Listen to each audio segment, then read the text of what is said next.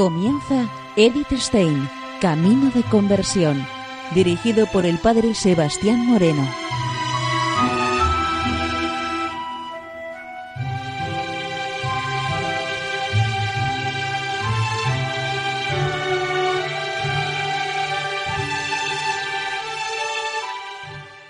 Muy buenos días, nos de Dios. Seguimos conociendo a Edith Stein, Camino de Conversión. Y en esta emisión de hoy vamos a continuar con la ciencia de la cruz.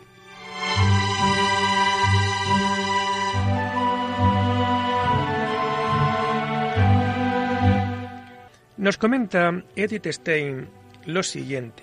La purificación no es solo noche, sino también pena y tormento, y esto por dos causas.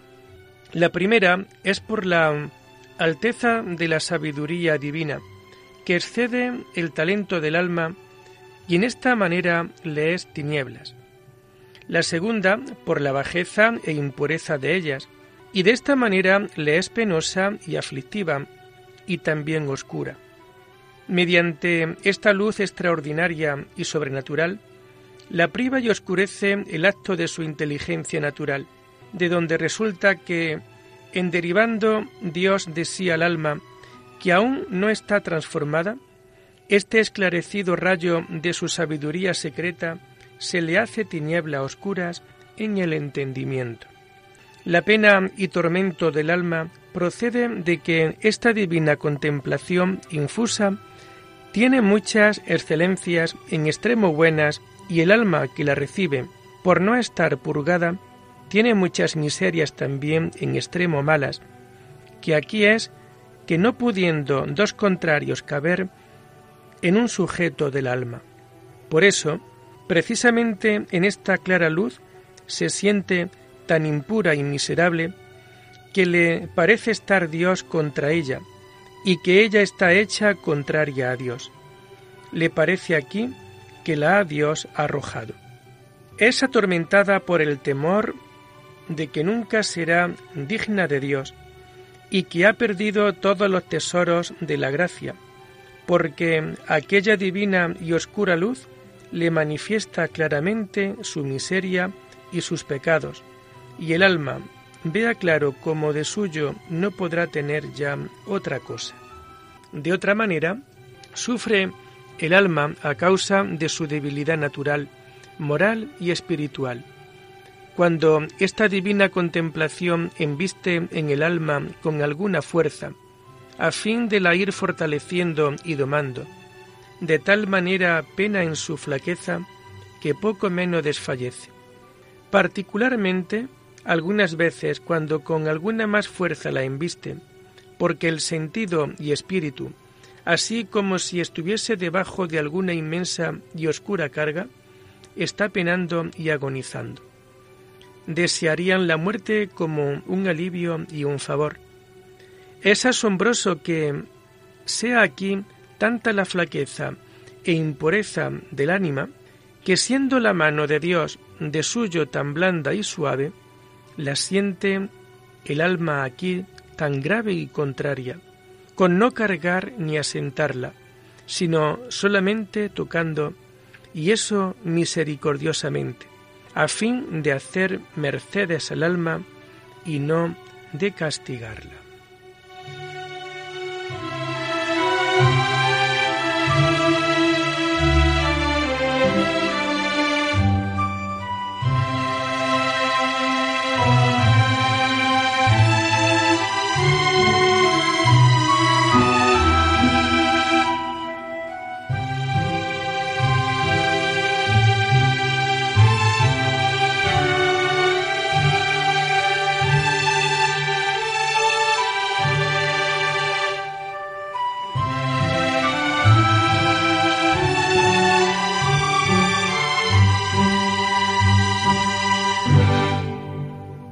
Cuando se juntan los dos extremos, la contemplación que viene de Dios y la misma alma, destrica y descuece la sustancia espiritual, absorbiéndola en una profunda y honda tiniebla, que el alma se siente estar deshaciendo y derritiendo en la luz y vista de sus miserias, con muerte de espíritu cruel.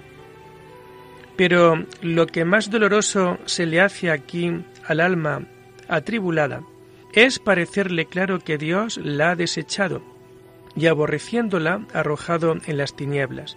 Sombra de muerte y gemidos de muerte y dolores de infierno siente el alma muy a lo vivo, que consiste en verse sin Dios, y castigada y arrojada.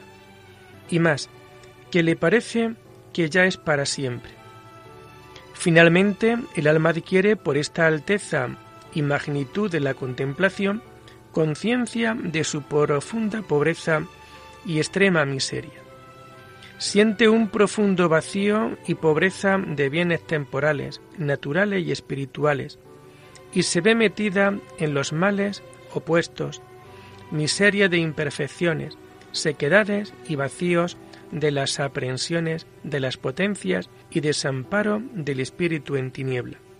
A manera que si a uno suspendiesen o detuviesen en el aire, que no respirase, mas también está purgando el alma, aniquilando o vaciando o consumiendo en ella, así como hace el fuego al orín y moho del metal, todas las afecciones y hábitos imperfectos que ha contraído toda la vida, que por estar ellos muy arraigados en la sustancia del alma sobrepadece grave deshacimiento y tormento interior, de más de la dicha pobreza y vacío natural y espiritual. Para alejar y estirpar el orín de sus inclinaciones, es necesario que el alma, en cierta manera, ella misma se aniquile y deshaga, según está ennaturalizada en estas pasiones e imperfecciones y ella siente este deshacimiento en la misma sustancia del alma con extrema pobreza en que está como acabando. En esto humilla a Dios mucho al alma para ensalzarla mucho después. Y si se prolongase mucho este estado, moriría muy en breves días. Mas son, inter... mas son interpolados los ratos en que se siente su íntima viveza, la cual algunas veces se siente tan al vivo que le parece al alma que ve abierto el infierno.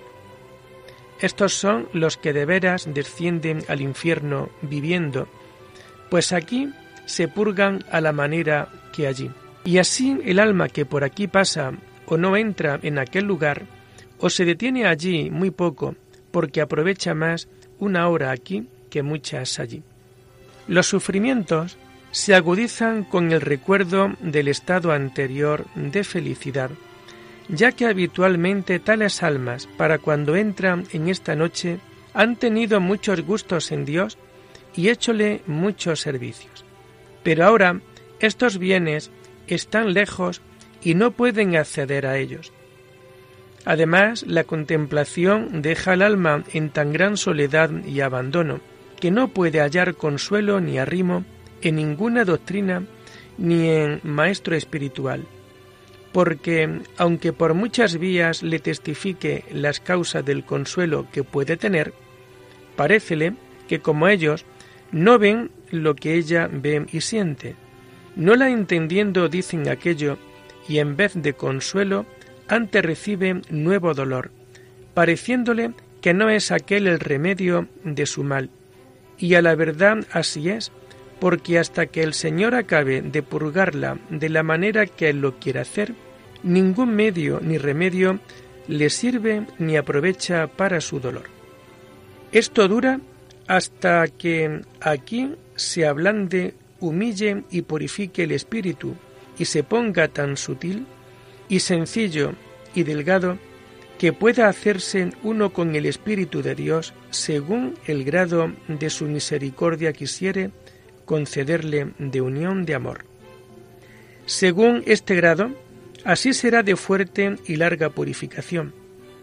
En la mayoría dura años, aunque con intervalos, en que por dispensación de Dios, dejando esta contemplación oscura de embestir en forma y modo purgativo, embiste iluminativa y amorosamente en que el alma, bien como salida de tal mazmorra y tales prisiones, y puesta en recreación de anchura y de libertad, siente y gusta gran suavidad de paz y amigabilidad amorosa con Dios, con abundancia fácil de comunicación espiritual.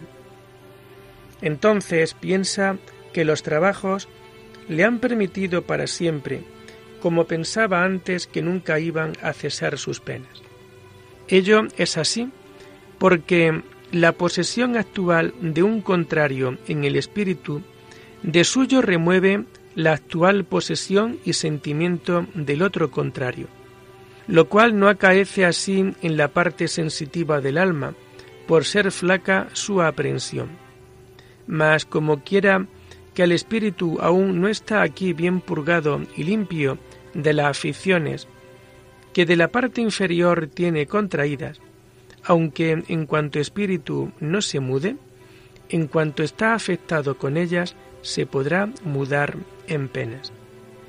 Pero la opinión de que ahora se le han acabado las penas no la tiene el alma a menudo, porque hasta que esté acabada de hacer la purgación espiritual, muy raras veces suele ser la comunicación suave tan abundante que la encubra la raíz que queda de manera que deje el alma de sentir allá en el interior un no sé qué que le falta, que no le deja cumplidamente gozar de aquel alivio, sintiendo allá dentro como un enemigo suyo, que aunque está como sosegado y dormido, se recela que volverá a revivir y hacer de las suyas.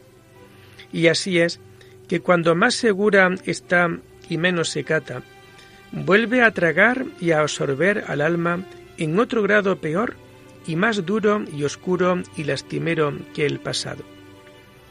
Y de nuevo cree que la plenitud de bienes pasada está acabada para siempre, porque la actual aprensión del espíritu aniquila en él todo lo que a ella es contrario.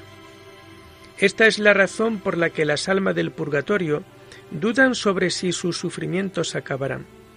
Ciertamente poseen las virtudes teologales y saben de cierto que aman a Dios, pero no hallan en ello ningún consuelo, porque no les parece que los quiere Dios a ellos, ni que de tal cosa son dignos. Y así, el alma aquí, en esta purgación, aunque ella ve que quiere bien a Dios, y que por él daría mil vidas, con todo, no le es alivio eso, antes le causa más pena, porque queriéndole ella tanto, porque no tiene otra cosa que le dé cuidado, como se ve tan miserable, no pudiendo creer lo que Dios la quiere a ella, ni que tiene ni tendrá jamás por qué, sino antes que tiene por qué ser aborrecida no sólo de él, sino de toda criatura para siempre. Duélesele de ver en sí causas porque merezca ser desechada de quien ella tanto quiere y desea.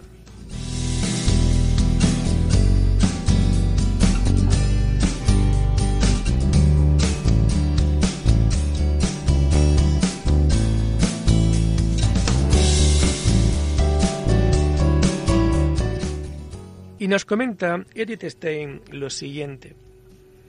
La parálisis de las potencias en esta situación penosa conduce también al hecho de que el alma ya no puede, como antes, elevar a Dios el corazón y la mente en la oración. Si ora es tan sin fuerza y sin jugo que le parece que ni lo oye Dios ni hace caso de ello. A la verdad, no es este tiempo de hablar con Dios, sino de poner la boca en el polvo sufriendo con paciencia su purgación. Dios es el que anda haciendo la obra en el alma. Por eso, ella no puede nada, ni rezar ni asistir con mucha advertencia a las cosas divinas puede, ni menos a las demás cosas y tratos temporales. Ni tiene solo esto, sino también muchas veces tales enajenamientos y tan profundos olvidos en la memoria que se le pasan muchos ratos sin saber lo que se hizo, ni qué pensó, ni qué es lo que hace, ni qué es lo que va a hacer. Y esto sucede porque también la memoria tiene que ser purificada de todos los pensamientos y conocimientos. La enajenación y frialdad provienen del íntimo recogimiento en que la contemplación absorbe al alma con todas sus potencias y la trae de toda aflicción a lo creado y de toda imaginación de criaturas. Esto dura más o menos tiempo según el grado de contemplación. Cuanto más pura y limpia entra en el alma la luz divina, tanto más oscurece, vacía y aniquila. Y dejándola así vacía y a oscuras, la purga e ilumina. El rayo divino de contemplación sin que se percate el alma de que recibe esta divina luz. Permanece más bien en tinieblas como el rayo de sol, que aunque está en medio del aposento, si está puro y no tiene en qué topar, no se ve. Pero con esta luz espiritual de que está embestida el alma, cuando tiene en qué reverberar, esto es, cuando se ofrece alguna cosa que entender espiritual de perfección o juicio de lo que es falso o verdadero, luego lo ve y entiende mucho más claramente que antes que estuviese en estas oscuridades.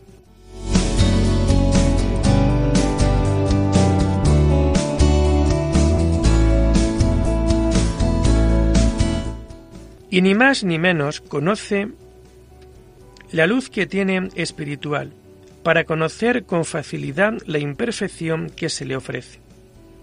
Donde por ser esta luz espiritual tan sencilla, pura y general, no afectada ni particularizada a ningún particular, de aquí es que con grande generalidad y facilidad conoce y penetra el alma cualquier cosa de arriba o de abajo que se ofrece. El espiritual todas las cosas penetra, hasta los profundos de Dios, esta sabiduría dice que toca hasta doquiera por su pureza. Es a saber, porque no se particulariza a ningún particular inteligible ni afección, y esta es la propiedad del espíritu purgado y aniquilado acerca de todas las particulares afecciones e inteligencias, que en este no gustar nada ni entender nada en particular, morando en su vacío y tiniebla, lo abraza todo con gran disposición.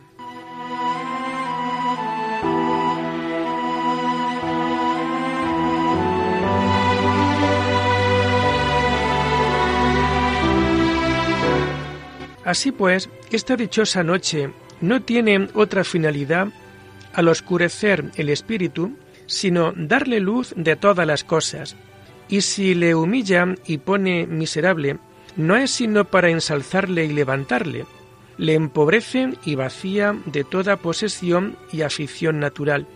No es sino para que divinamente pueda extenderse a gozar y gustar de todas las cosas de arriba y de abajo, siendo con libertad de espíritu general en todo. Como el entendimiento natural no es capaz de captar la luz divina, debe ser puesto en tiniebla por la contemplación, la cual tiniebla conviene que le dure tanto cuanto sea menester para expeler y aniquilar el hábito que de mucho tiempo tiene en su manera de entender. La destrucción del entendimiento natural es profunda, horrible y dolorosa, porque, como se siente en la profunda sustancia del espíritu, parecen tinieblas sustanciales.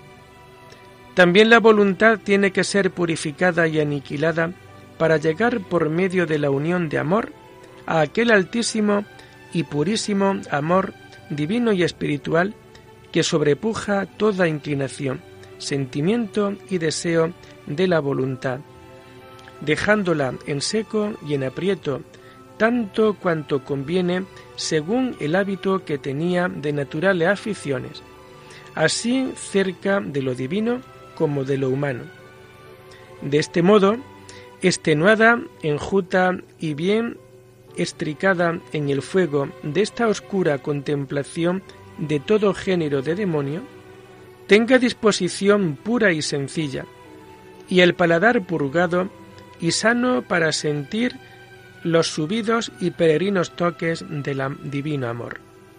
Porque en la dicha unión ha de estar el alma llena y dotada de cierta magnificencia gloriosa en la comunicación con Dios que encierra en sí innumerables bienes y deleites que exceden toda la abundancia que el alma naturalmente puede poseer, porque en tan flaco e impuro natural no la puede recibir.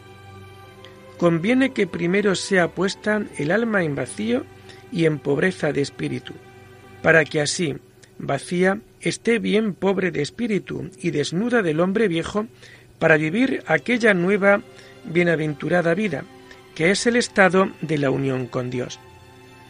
El alma que ha de venir a tener un sentido y noticia divina muy generosa y sabrosa acerca de todas las cosas divinas y humanas, porque las mira con ojos tan indiferentes que antes, como difiere la luz y gracia del espíritu del sentido y lo divino de lo humano.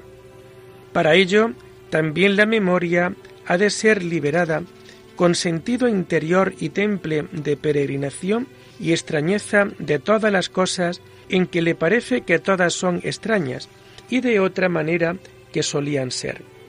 Porque en esto va sacando esta noche al espíritu de su ordinario y común sentir de las cosas, para traerle al sentido divino, el cual es extraño y ajeno de toda manera humana, tanto que le parece al alma que anda fuera de sí. Otras veces piensa si es encantamiento el que tiene o embelesamiento, y anda maravillada de las cosas que ven y oye, pareciéndole muy peregrinas y extrañas, siendo las mismas que comúnmente solía tratar.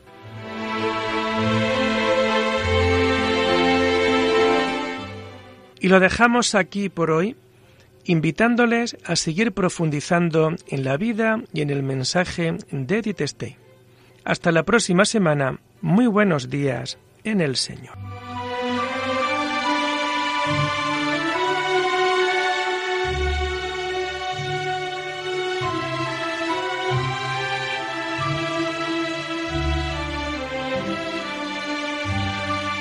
Han escuchado Edith Stein, Camino de Conversión, con el Padre Sebastián Moreno.